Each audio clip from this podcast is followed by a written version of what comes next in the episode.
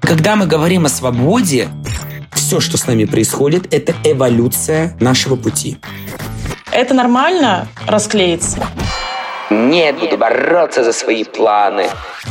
Всем привет! Это подкаст «Несладкий бизнес». Меня зовут Аня, я продюсирую подкасты и YouTube-шоу. Меня зовут Настя, я владелец таргет-агентства в Фейсбуке, а теперь таргет-агентства ВКонтакте. А кто вы на этой неделе, ребята? Пишите свои комментарии. На самом деле, то, что я произнесла, очень грустно потому что за этот месяц мне пришлось просто кардинально сменить, ладно, не настолько кардинально, я не из маркетинга в производство обуви ушла, но достаточно кардинально сменить сферу своей деятельности, развернуть свою команду на 180 градусов. И, честно говоря, мне это далось э, достаточно сложно психологически, и, наверное, вот сегодня конец марта, когда мы пишем этот подкаст, последние числа, и только сейчас у меня действительно начала приходить стадия принятия этой ситуации, что да, теперь мы настраиваем э, Яндекс Директ э, ВКонтакте и оформляем там группы, а не делаем наш любимый таргет в Фейсбуке, э, запрещенной экстремистской организации на территории Российской Федерации. Да, я тебя полностью поддерживаю в этом моменте. Мне тоже было эмоционально сложно, и я старалась, как самый твердый человек в команде, как руководитель, быть самой сильной, самой-самой, нигде, не в Инстаграме запрещенной экстремистской организации в России, писать что-либо на эту тему, никак старалась не говорить про свое эмоциональное состояние. Надо признать, что я просто выжата как лимон. Вот прошел месяц. Я не говорю, что сейчас мне хуже всех. Я думаю, что есть люди, и они точно есть, кому сейчас хуже, чем нам. Именно поэтому мы решили сегодня записать этот поддерживающий, терапевтический для нас и, я думаю, для многих выпуск, в котором мы поговорим с Юрой Мурадяном, он профессиональный коуч, эксперт в работе с командами, топ-менеджерами, владельцами бизнеса. Вообще-то он коуч высшей квалификации MCC ICF, это Международная федерация коучинга, и входит в топ-5 коучей России. А также он является соучредителем Академии коучинга Five Prism, 5 призм, в котором я с недавнего времени обучаюсь, поэтому я на себе прочувствовала то, как коучинг меняет жизни людей, в принципе, как коучинг может изменить наше эмоциональное состояние, наш эмоциональный фон, сделать нас тверже, сильнее, крепче. И поэтому сегодня мы расскажем, что вообще такое коучинг и как его можно применять в жизни и в бизнесе для всех нас в текущей ситуации. Юра, привет! Привет, привет, привет, Аня, привет, Анастасия. А ты можешь простыми словами рассказать, кто ты и чем ты занимаешься? Конечно. Ну, во-первых, я являюсь коучем профессиональным. Две у меня специализации. Первое, я обучаю коучингу, я помогаю людям стать профессионалами в этой области. И второе, я сам являюсь коучем, который работает с клиентами. Третья моя составляющая – это предпринимательская моя сущность. И, наверное, я начал вообще весь свой жизненный путь именно с предпринимательства. И по сей день те бизнесы, которые я когда-либо открывала, не работают, что меня очень-очень-очень сильно радует. Это салоны красоты 2, это Академия коучинга 5 призм, это флористическая студия, которая существует и классно работает, это школа флористики. В онлайн-проектах я такой большой дядька, то есть мы такие самые крупные игроки на онлайн-пространстве среди СНГ. Был бы у нас классический выпуск сегодня, я бы начала копать в историю так, что там у нас за офлайн бизнес бизнесы, почему не развиваем и так далее. Но сегодня не об этом, а жаль. У нас сегодня с Аней две роли. Вот Аня учится на коуча, она задает вопросы, а я год в коучинге. Я человек, который просто приходит, заваривает вопросами, вот такая, типа, ничего не понимаю, сама ничего не знаю. Как Аня говорит, бешеная белка. Мы с Аней знакомы давно с коучингом. Как я уже сказала, Аня учится, я в коучинге год. Расскажи, что такое коучинг для тех, кто не знает или думает, что это направление инфо-цыганства какое-то особое, да? Вот что такое коучинг? Коучинг — это профессия, которая уже существует больше 30 лет. И началась история коучинга очень-очень давно, еще с Сократа. И вдруг в 80-х годах прошлого года была такой большая, я бы сказал, революция, бум, движение, где развивались технологии, где в Америке а, старт стартапы, и а, люди начали осознавать, что им не хватает каких-то психологических компетенций. Им чего-то не хватало. Идея классная, но она не реализуется. Или команда крутая собралась, но она разваливается. И стал вопрос, какие же есть, называется, бас-факторы, вот такие факторы, которые влияют на бизнес. Потому что коучинг сам он изначально из бизнеса пришел. Это крайне результативно ориентированный метод. И все началось с человека из спортивной психологии, Тимоти Голби. Человек, который сначала был тренером в команде спортивной, и его пригласили поддерживать бизнес-проекты. Это все началось с нашего любимого Гугла, потом перешло в Apple, потом в Netflix. Вот такие большие гиганты, которые на самом деле мы думаем, что они вчера родились, но они родились давненько. И там появилась такая позиция, как коуч. Человек, который сопровождает в изменениях, который помогает адаптироваться персоналу. И коуч – это тот человек, как э, сам говорил Тимати Голови, это человек, который сам лидер, ему обязательно необходимо обладать коучинговыми навыками, потому что он является лидером не просто для рынка, он является лидером для своей команды. И лидер – это не просто мотивация. Эги-гей – это мотивационный спикер. Коуч – это же тот человек, который базируется на твоих потребностях, на твоих желаниях, согласует это с внешней картиной мира, со средой, в которой он находится, и помогает согласовать вот это пересечение между тем, что хочет сам индивид, потому что в коучинге очень важен сам индивид. В мотивационном спиче не важен. Ты должен идти вот туда, куда тебе сказали. В коучинге же нет. И согласование с внешней реальностью.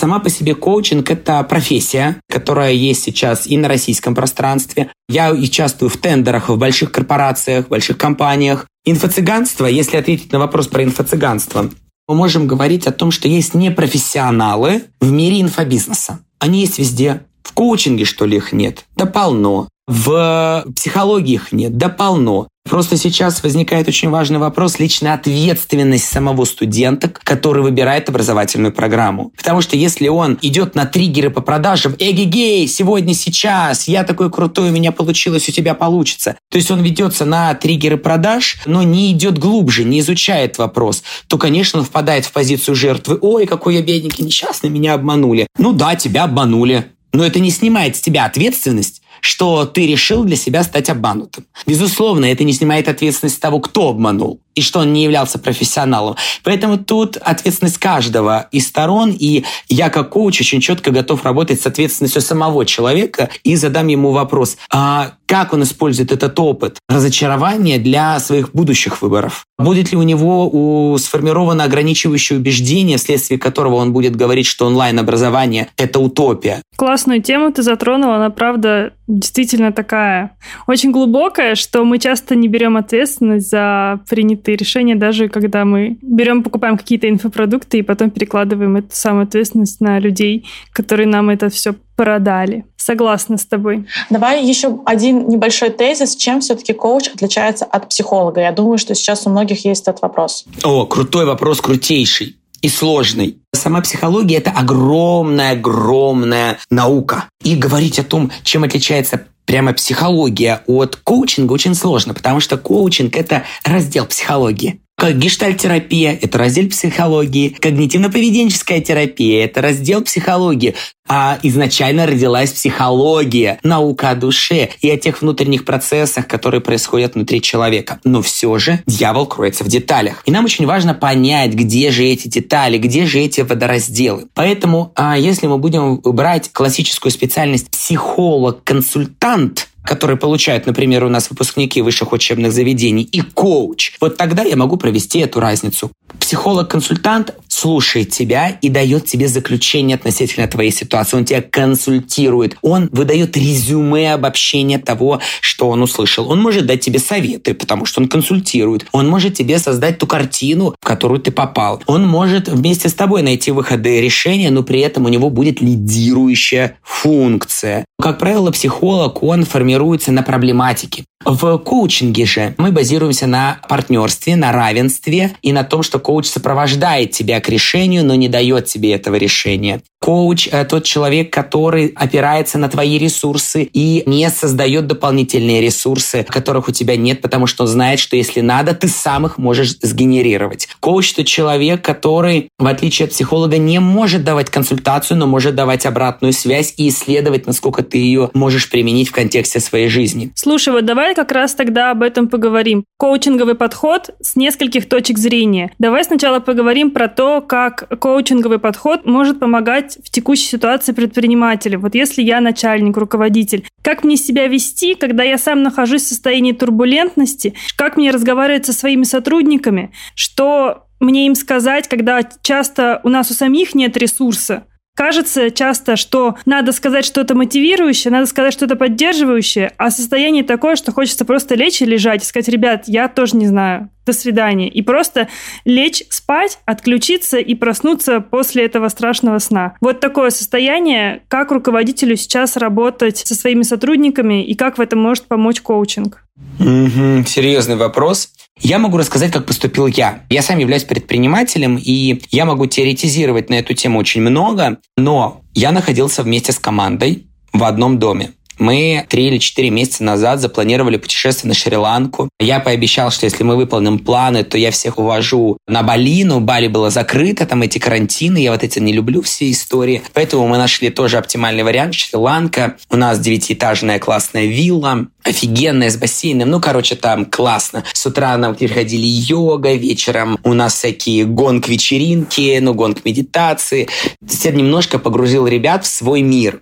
Команда нас 12 человек было, и начиная от операционного директора, который девчонки 22 года, заканчивая руководителем отдела кураторов, которые 60 лет. То есть вот, вот такой разброс, чтобы вы понимали, у нас в команде. Мы там кайфуем, все, строим планы, учимся кататься на серфинге. Вот представляете, жизнь такая, да, вместе все. И случились эти события. Случился огромный шок у всех. Начали писать э, страшные вещи в наших чатах а у нас, знаете, ну чаты коучинговые, все по делу, четко, никакого словоблудства, никакого спама. Вот у нас чаты такие, прямо вот из них не хочется выходить, потому что ты знаешь, что ты получишь четкий ответ на вопрос, и не будет 374 смайла на одно сообщение, как это бывает. И тут мы читаем такое, мы думаем, боже, это что? Какие-то вещи. Так, мы понимаем, что надо что-то делать. Инфополя. Вух ну, то есть наши студенты почему-то из э, России стали виноваты в том, что происходит там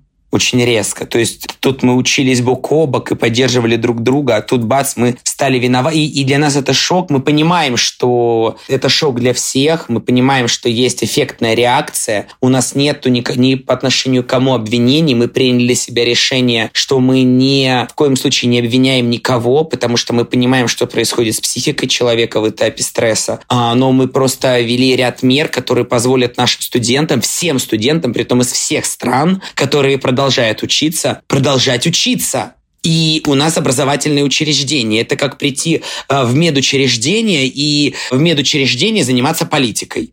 То есть для нас приемлемая ситуация, когда каждый занимается своим делом. И есть э, отдельные площадки, безусловно, они есть, и важно, чтобы они были, где люди принимают ту или иную политическую сторону. Мы обучающая организация. Я понял, что ситуация накаляется. Дня 3-4 я наблюдал. Мы продолжаем все делать. И я такой понимаю, так, я кто сейчас? Я руководитель. Есть. Я кто сейчас? Я человек, кто является ролевой моделью. В психологии есть такое понятие, как ролевая модель, на которую опираются другие люди. В чем моя зона ответственности? Эмоции, то есть какую эмоцию мне важно сейчас транслировать. я понял, что у меня нет этой эмоции. Я пошел к коучу для того, чтобы определить, где мне взять ресурсы, чтобы ее испытывать. А отсутствие какой-либо эмоции, как правило, это те когнитивные процессы, которые у нас происходят. И коуч как раз помогает разобраться с когнитивными процессами, которые влияют на наше ощущение. Второе, что мне нужно делать? Мы разработали три плана. План жопа, полная жопа, оптимальная жопа и наилучший. Мы разработали все, кстати, не учли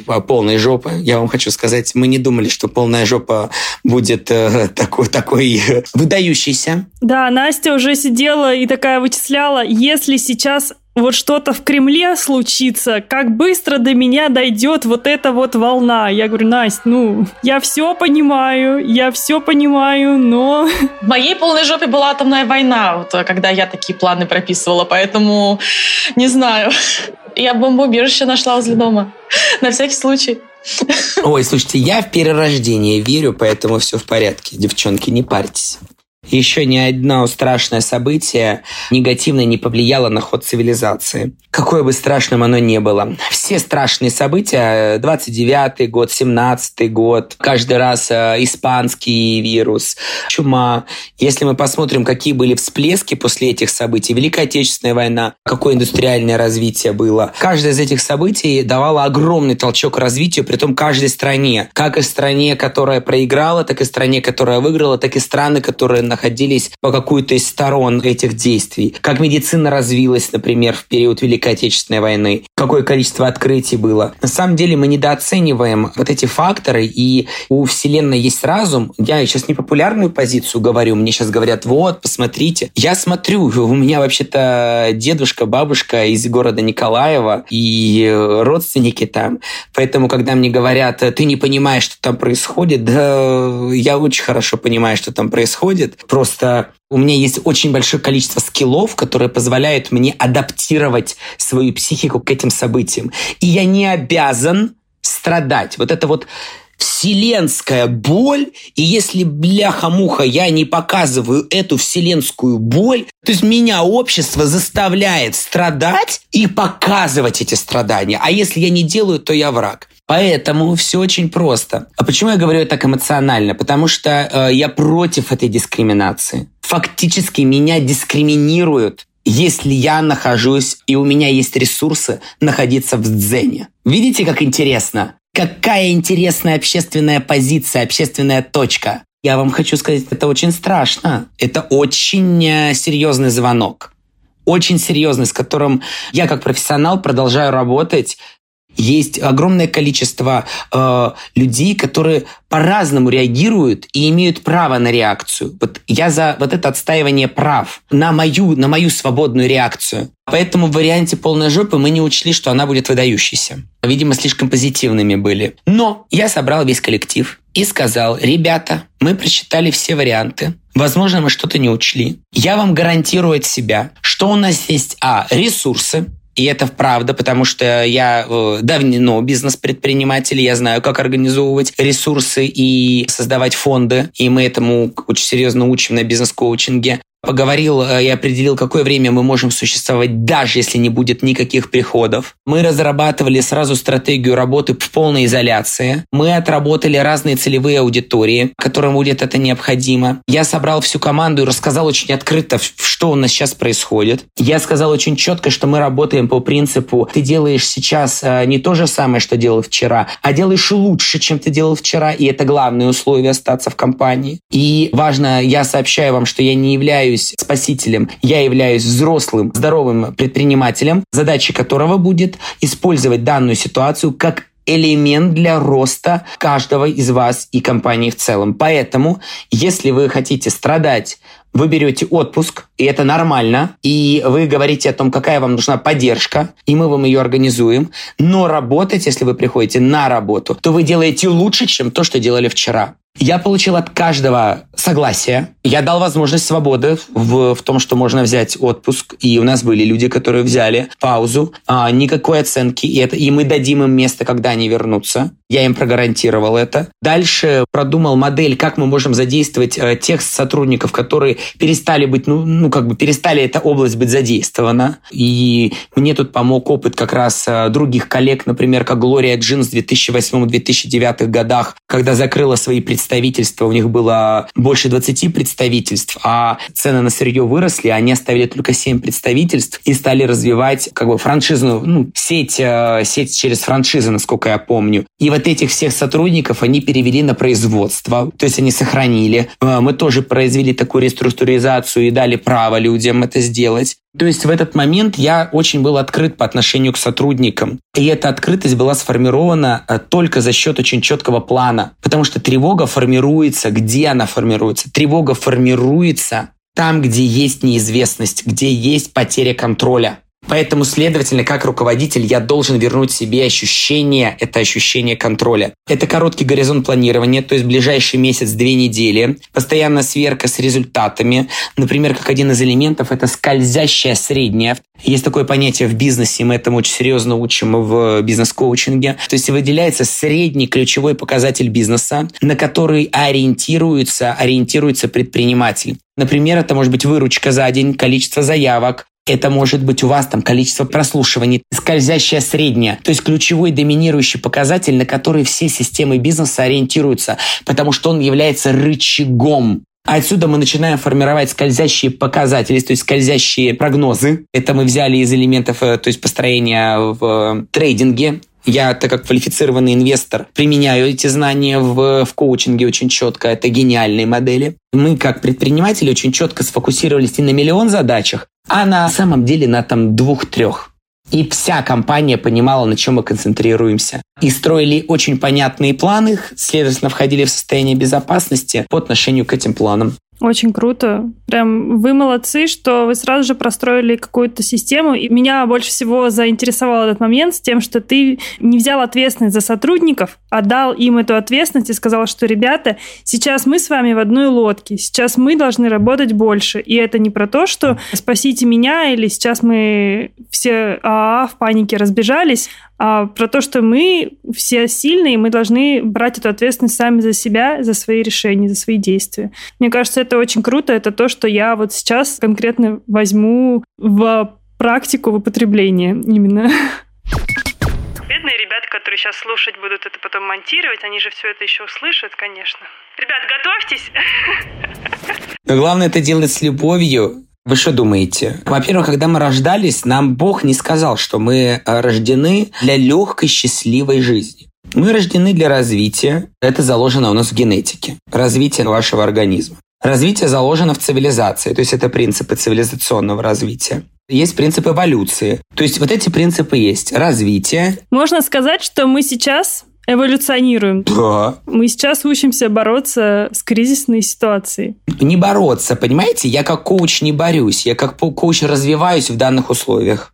Я развиваю свою нервную систему и психику, свои адаптивные способности, свои бизнес-скиллы, свои коммуникативные способности в данной среде. Да, у меня такой тренинг. Я вообще считаю, что лучший тренинг – это жизнь. И те люди, которые сейчас проходят страшные жизненные этапы по другой стороне баррикад, если они это будут слушать, они могут воспринять это в штыки, вам говорить легко. Да, я точно знаю, что мне сейчас говорить в миллиард раз легче, чем тем, кто находится там. Это факт.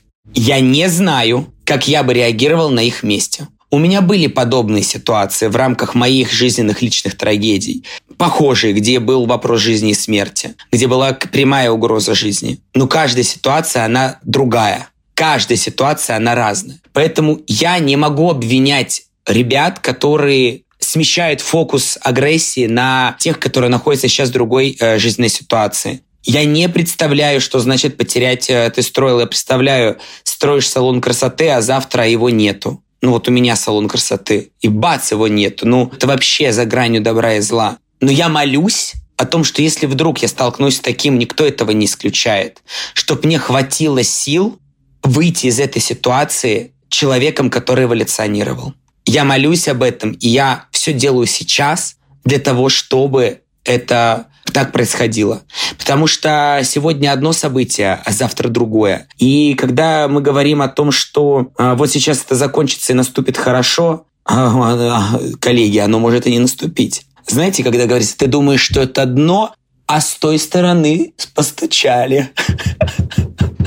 опять вспоминаются метафоры про трейдинг, знаешь, и когда ты думаешь, что вот эта просадка, где нужно докупать, но потом оно падает еще сильнее. Да, и мы с этим столкнулись. Но я своим клиентам, у меня есть трейдеры, клиенты, я говорю, а предполагаешь ли ты, что это начало дна? Нет, это невозможно. Но все же, а, если бы ты рассмотрел этот сценарий, слава богу, мои клиенты поставили на понижение, и они просто компенсировали свой убыток. И это коучинговый образ мышления. То есть моя задача помочь клиенту а, увидеть позицию с разных сторон. С позиции его веры и с позиции веры разных, разных реальностей.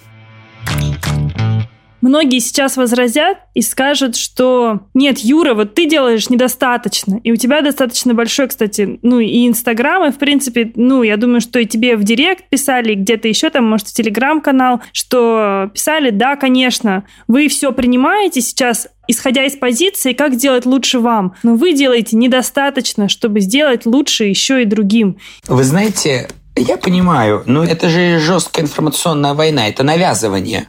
Я ушел из дома в 14 лет, потому что мама мне навязывала, которую я обожаю, люблю, и, ну, любил ее, нет уже в живых, и любил, просто это мой лучший друг был, но в какой-то момент жизни она мне э, навязывала свою точку зрения. То есть она не соглашалась с моим видением жизни, с моей позицией. И я ушел из дома, потому что никто не имеет права мне навязывать свою идею. Кто такой другой человек, чтобы мне говорить, что мне делать? Кто он? Кто конкретно мне говорит, что мне делать? И это очень серьезный вопрос. Когда мы говорим о свободе, она очень такая, вы знаете, эфемерная. Субстанция получается. То есть вот это бинарное мышление, белое, черное, ты либо за, либо против, либо за, либо против. Я специалист в этой области бинарного мышления в связи с тем, что очень много решаю конфликтов, особенно семейных. Ну, давайте расскажу случай, кейс. Ладно, вам понравится. Давай. Муж, жена, мои постоянные клиенты. Так вышло, что я коучил мужа. Очень долгое время и коучу. Это крупный предприниматель.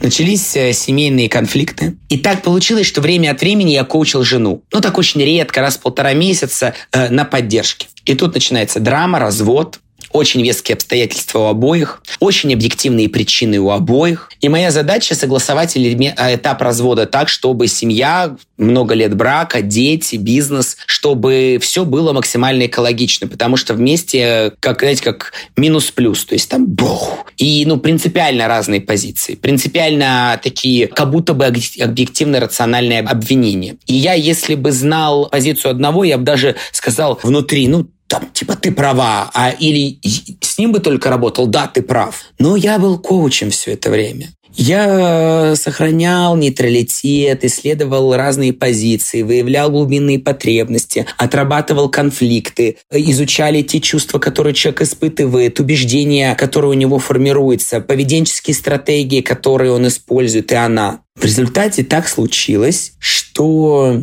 они встретились за границей. Ну вот прямо встретились, им надо было общие дела решать. И тут мне звонит клиент и говорит, мы вместе. Мы снова решили быть вместе. Я такой говорю, так, у вас будет свадьба?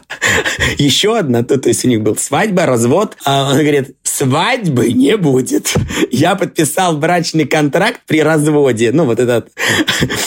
Пусть будет так. И я спрашиваю, ну что, как? Он говорит, ну ты знаешь, вот если бы я занял сейчас вот эту вот жесткую позицию, какая она дура, а она заняла позицию, какой же он дурак, то сейчас бы, вот я сейчас как коуч, не наблюдал бы, как эта семья через полгода сумасшедшего разрыва объединилась двумя новыми людьми. Людьми, которые прожили вместе кризис, которые прожили бракоразводный процесс, которые прожили раздел бизнеса, они вернулись с новыми людьми вместе, с новыми силами. Их дети видят, что их родители смогли пройти через этот путь. И таких ситуаций, я вам могу сказать, я наблюдаю ну, сотни. Поэтому сейчас занимать какую-то позицию, это такой, это удел очень-очень-очень уязвимый. Есть принципиальные позиции, принципиальные позиции, против которых я внутренне выступаю. И они действительно принципиальные. Потому что я человек, который привык все решать с помощью диалога, и я э, топлю за то, чтобы мы выстраивали диалог таким образом, который будет работать на созидание и на решение ситуаций. И мне очень грустно, когда этого диалога не получается и используются другие инструменты.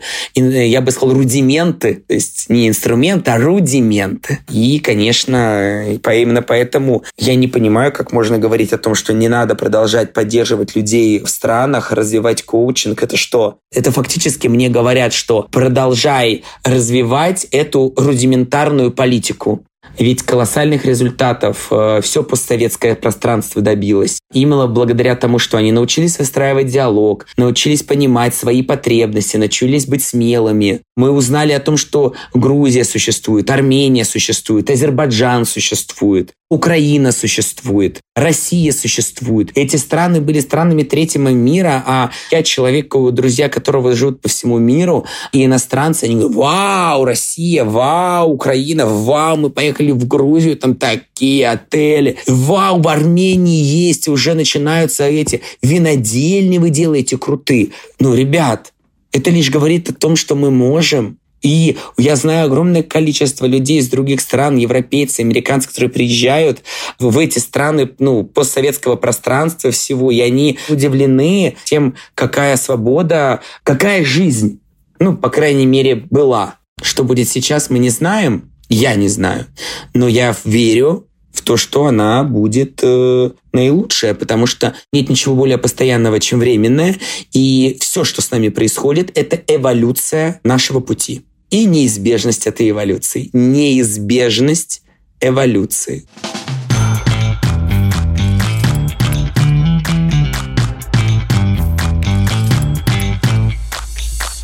Давай поговорим про внутреннюю опору для предпринимателей, вообще для каждого человека, как можно самостоятельно в моменте привести себя в чувство, вот найти вот эту опору в себе, чтобы побороть, может быть, где-то стресс или, наоборот, нужно его пережить? В общем, что делать, вот когда прям накатило? Ну, во-первых, не экономить деньги на коуча. Найти классного коуча себе. Найти как парикмахера своего, это найти как друга найти, это бади найти. Фактически с человеком, с которым ты будешь по жизни идти. Потому что коуч это не на пять минут. Это такой человек, это маяк твоей жизни. Поэтому нужна нейтральность, недирективность. Второй момент – физическая активность.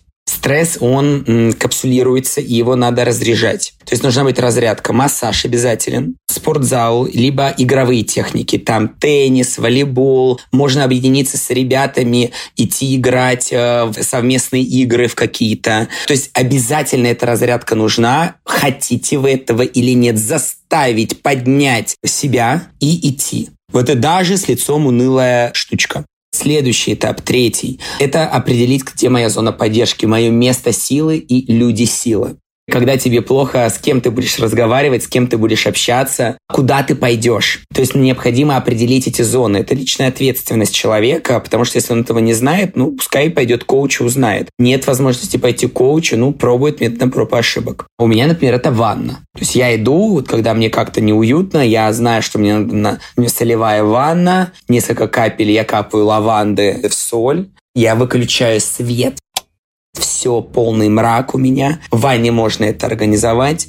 Ложусь в ванну и лежу. Ну, кто не практикует такие методы, можно свечку поставить для такой безопасности и какую-то музыку мелодичную. И 20 минут полежать. Вот это мой принцип. Я с друзьями иду, встречаюсь, разговариваю на отвлеченные темы, и у нас бывает такой табу. Мы убираем телефоны, все говорим, так, э, телефоны в сторону, сейчас без телефонов. Это такая эмоциональная разрядка. Мы это очень практикуем часто с друзьями. Мы прямо складываем все телефоны. Они лежат в зоне видимости, но мы просто их убираем в сторону и чик, а, и общаемся. Нет такого типа, кто взял, тот платит. Просто, ребят, ну, давайте без телефона и выключаем звук. И эти два часа – это просто вход в новую реальность. Это уже разрядка. Встречаться с людьми, люди – это поддержка, конечно. Ну, я лично давно в практиках различного рода, и эзотерических, и психологических. Поэтому, ну, я медитирую, например. Я вот у себя в канале в Телеграме дал две медитации. А вот первая буддистская медитация освобождения на 7 минут длится. В закрепленных она, она крутейшая. 7 минут люди ну, слушают, и их это как-то восстанавливает. Скажи, а вина за то, что ты не можешь собраться, особенно для руководителя, когда вот мы начали да, с того, что ты понимаешь, что ты ролевая модель, ты тот человек, на которого сотрудники опираются. Но вот тут буду говорить за себя, у меня тема э, вины в моей работе постоянно через весь подкаст наш сквозит, поэтому опять буду ее затрагивать. Это нормально расклеиться. Это нормально вот в такой ситуации для менеджера, для руководителя не смочь собраться. Ну, ты человек в первую очередь. Слушай, мы вот видите, как я говорю, мы не знаем, как отреагируем в подобной ситуации. Мы же люди. Ресурсы у нас э, хоть и бесконечные, но есть такой момент, как выгорание, и все. И ну, физически нету сил. Нейромедиаторы перестают давать энергию, дофамин перестает вырабатываться, действие у нас, э, моторная система начинает буксовать. Ты человек, и поэтому в этот момент лучше всего дать себе право. Но что важно сделать? сказать, что, ребята, я беру неделю отпуска. То есть не мучить себя, а взять себе время. Второе, позаботиться о том, что будет с командой за эту неделю. То есть кто меня поддержит, договориться с человеком, можешь ли ты меня поддержать, заменить на эту неделю. Через неделю я вернусь. Вот, собственно говоря. То есть две вещи сделать. Найти по себе поддержку, обрести ее, клич дать. И второе, дать себе конкретный срок. У меня есть такой вопрос. Я не знаю, есть ли какая-то корреляция в зависимости от э, характера мужчин и женщин, но часто говорят такое, что мужчины, они вот про долгосрочное планирование, а девушки, они вот про интуитивное. Они какие-то там не, не планируют на долгосрок, что у нас якобы там, ну, я не знаю, насколько это достоверная информация, что у нас разное мышление. Ну, сейчас все меняется, и очень сложно сказать о том, что мы там как-то очень а, детерминированы в стратегию или тактику. Есть просто люди, которые мыслят от общего к частному, от частному к общему. Но а, есть элемент эволюции, который так иначе на нас повлиял. Мужчины, они планировали свою охоту. Для того, чтобы убить мамонта, а, и 80% времени люди посвящали тому, чтобы добыть еду. Это сейчас мы идем в магазин добывать еду 10 минут. И необходимо спланировать, как убить мамонта. Необходимо было собраться в команду для того, чтобы этого мамонта убить большого. А необходимо было договориться друг с другом о том, а, как это все организовать. У женщины же какая история? Это самое важное. Первое – это сохранение огня в доме. То есть мне важно было сохранить огонь. Потом это переросло в то, что есть такие были в Риме, в Древнем Риме, весты. Это богиня-покровительница семейного очага и жертвенного огня в Древнем Риме. И вот были весты такие. А, то есть она полубогом тогда таким-таким считалась. Отбирали этих женщин. Они были самыми красивыми, классными, эрудированными, интеллектуальными. И у них была одна задача – хранить огонь а, в храме. И они меняли смены. И если вдруг огонь потухал по каким-то причинам а, или что-то происходило, то их убивали. Ну, это редко происходило очень. Эти женщины выходили на пенсию очень богатыми, они могли замуж выйти спокойно. Такая служба была. Но это вот такой некий да, рудимент. На самом деле огонь надо было поддержать в пещере, чтобы было тепло и чтобы можно было пищу приготовить. Следующий момент. Женщине надо было спланировать каждый день спланировать свою жизнь, то есть найти какое-то ну, минимальное пропитание или приготовить. Необходимо было укрыться, то есть очень много тактических целей. История женщины в том, чтобы когда родился ребенок, это сохранить ребенку жизнь, потому что самое уязвимое животное на планете э, – это ребенок. То есть без поддержки оно умрет. Нет больше живого организма на свете, который бы так нуждалось в защите и покровительстве, как э, новорожденный ребенок. Многие животные все родились, они сразу идут, сразу бегают. А ребенок через год только бегать научается. Представляете? Поэтому очень много таких задач. Покормить ребенка, проснуться ночью, встать, укрыть, обнять. И это эволюционные механизмы. А, жизнь сейчас меняется, эволюция меняется, и женщины тоже меняются, потому что наш мозг, он очень гибкий, очень гибкий. И он а, способен к трансформациям, особенно под влиянием очень серьезных событий. Те события, которые сейчас происходят, я вообще считаю, что очень нам не хватает женщин в управленческом секторе. Я тоже так считаю. Да. Слушай, ну вот скажи, что тогда делать людям, у которых э, был план? Вот он был на 5 лет вперед или на 10 лет вперед. И сейчас он просто одним днем как карточный домик разрушился. И они просто лежат и такие, хочу проснуться от этого страшного сна. Пройти все пять стадий принятия. Сначала идет отрицание, нет, не может быть. Мои планы, кто может нарушить мои планы, и я все равно пойду.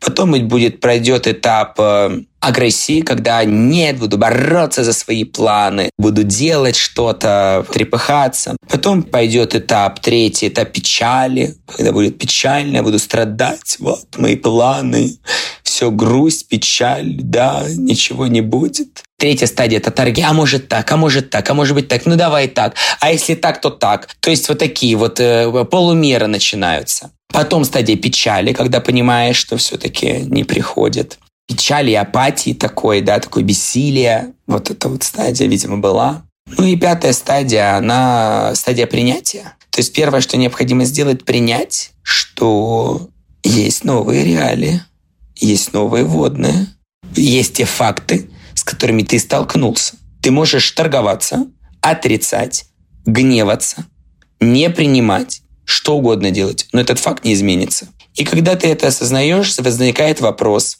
особенно сейчас, в этап турбулентности, какой мое ближайший горизонт планирования? И я рекомендую, конечно, думать о ближайшем горизонте планирования. То есть это такой месячный план, двухнедельный план, трехмесячный план, дальше не планировать, потому что иначе очень высокий уровень фрустрации, разочарования. Предпринимателю вообще не надо разочаровываться. Чтобы не разочаровываться, не надо очаровываться. Классно. Хорошее завершение. Мне нравится. Вот я согласна полностью, что пока что долгосрочное планирование отметаем, оставляем какое-то краткосрочное и действуем по мере своих сил и возможностей.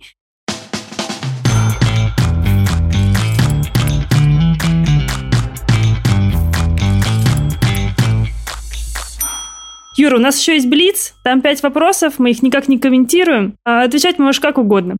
Без чего не можешь выйти из дома? Телефон называть нельзя. Без одежды. Как ты потратил свой первый миллион? Купил роликс и поехал в отпуск. Кайф. Наконец-то ответы, которые я ждала от этого вопроса. Чем бы ты занимался, если бы не тем, чем занимаешься сейчас? Открыл бы ретрит-центр, преподавал бы йогу, какие-нибудь медитации. Ну, то есть ушел бы вот туда, в спирит историю. В чем твое главное отличие тебя сейчас от тебя в самом начале пути? Уверенность в себе. Предпринимателем становятся или рождаются? Стать предпринимателем можно. Дай тогда один совет начинающим предпринимателям. Неуверенность – это очень хорошо. Она заставляет нас развивать скиллы, она заставляет нас э, делать больше, чем от нас ожидают. Неуверенность и страх – это шикарные стимулы для того, чтобы развиваться и идти вперед. Молодые предприниматели пускай используют свой страх и неуверенность как стимулы для того, чтобы стать сильными и уверенными. Круто. Спасибо тебе большое. Обнимаю. Пока-пока. Ребята, спасибо вам, что слушали этот выпуск подкаста. Мы хотим сразу же сказать, что если вам нравятся какие-то фразы из выпуска, если вам что-то вообще понравилось в этом выпуске, обязательно нам напишите. Вступайте в наш телеграм-канал, в котором мы стараемся сейчас больше вести нашу активность. Давайте общаться с вами также в запрещенной экстремистской социальной сети. Отмечайте нас там, мы со всеми общаемся. Мы на связи постоянно с вами. Если у вас есть классные истории или предложения, тоже пишите нам. И мы надеемся, что вам был выпуск полезен и интересен. Вот мне точно, а тебе, Настя? Да, мне тоже. Поэтому, ребята, оставляйте нам звездочки в Apple подкастах, сердечки в Яндекс Музыке, и мы встретимся с вами уже на следующей неделе. Всем пока. Пока-пока.